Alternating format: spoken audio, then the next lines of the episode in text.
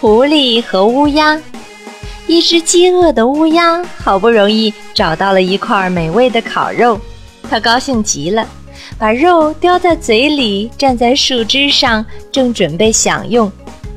这时，树下的一只狐狸闻到了香味儿，馋得直流口水。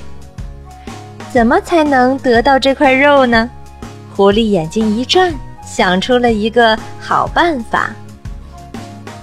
狐狸笑着说：“乌鸦妹妹，你今天可真漂亮。我前几天看见孔雀，孔雀还没有你漂亮呢。”乌鸦低头看了狐狸一眼，闭着嘴巴不说话。狐狸接着说：“你的歌喉也很好听，比百灵鸟唱的还好听。”乌鸦脸上露出了得意的神情。但还是闭着嘴巴不说话。狐狸继续假惺惺地说：“我真想听听你美妙的声音呐！”我的声音确实是一流的，乌鸦想，我要露一手给他瞧瞧。可乌鸦刚一张开嘴巴，还没喊出声来，咣，肉掉下去了。